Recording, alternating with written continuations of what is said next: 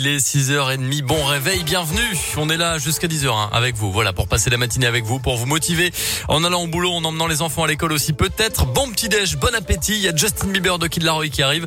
La météo également dans quelques instants. Et puis d'abord le scoop info local à 6h30. C'est avec Colin Cotte. Bonjour Colin. Bonjour Mickaël, bonjour à tous. À la une de l'actualité ce matin, dans l'un, 13 ans de réclusion criminelle pour le meurtrier de Salah Alissi. La cour d'assises de l'un a rendu son verdict hier soir. Le suspect numéro 1 qui risquait 30 ans de réclusion criminelle était accusé d'avoir tué un jeune homme d'une trentaine d'années avant d'enterrer son corps dans une maison squattée dans le budget. C'était en août 2018. D'après le progrès, le président de la Cour a notamment expliqué le verdict par le contexte, le crime ayant été commis dans une situation que n'avait pas anticipé l'accusé. La dissimulation du corps dans des conditions sordides, selon lui, a également pesé, mais aussi les aveux sincères de l'accusé, alors qu'il était entendu comme simple témoin, ainsi que sa faible dangerosité criminologique.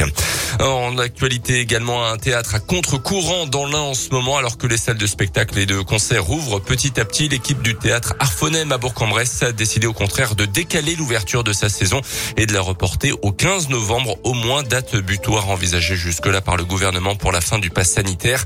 Ce soir, un rassemblement est prévu devant le théâtre rue Lazare Carnot à Bourg pour expliquer cette décision au public.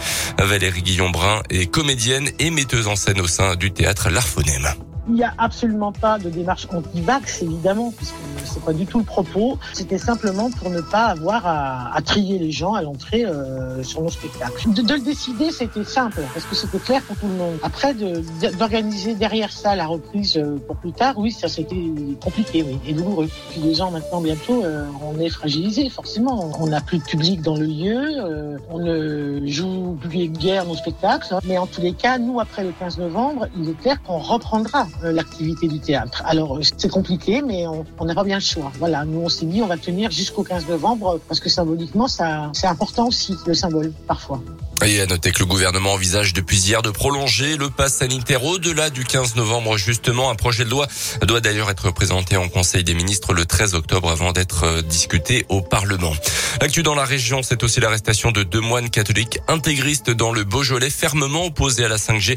Ils auraient volontairement détruit des antennes relais dans l'ouest de la métropole lyonnaise, placées en garde à vue. Les deux suspects ont reconnu les faits. Une information judiciaire a été ouverte. Inconnus de la justice jusque-là, ils ont été placés sous contrôle judiciaire. Dans l'actu également, la société de livraison Deliveroo et trois de ses anciens dirigeants ont rendez-vous avec la justice au mois de mars prochain. Ils devront répondre de travail dissimulé, soupçonnés d'avoir employé comme indépendants des livreurs qui auraient dû être salariés au contraire. Des faits qui remontent à la période 2015-2017.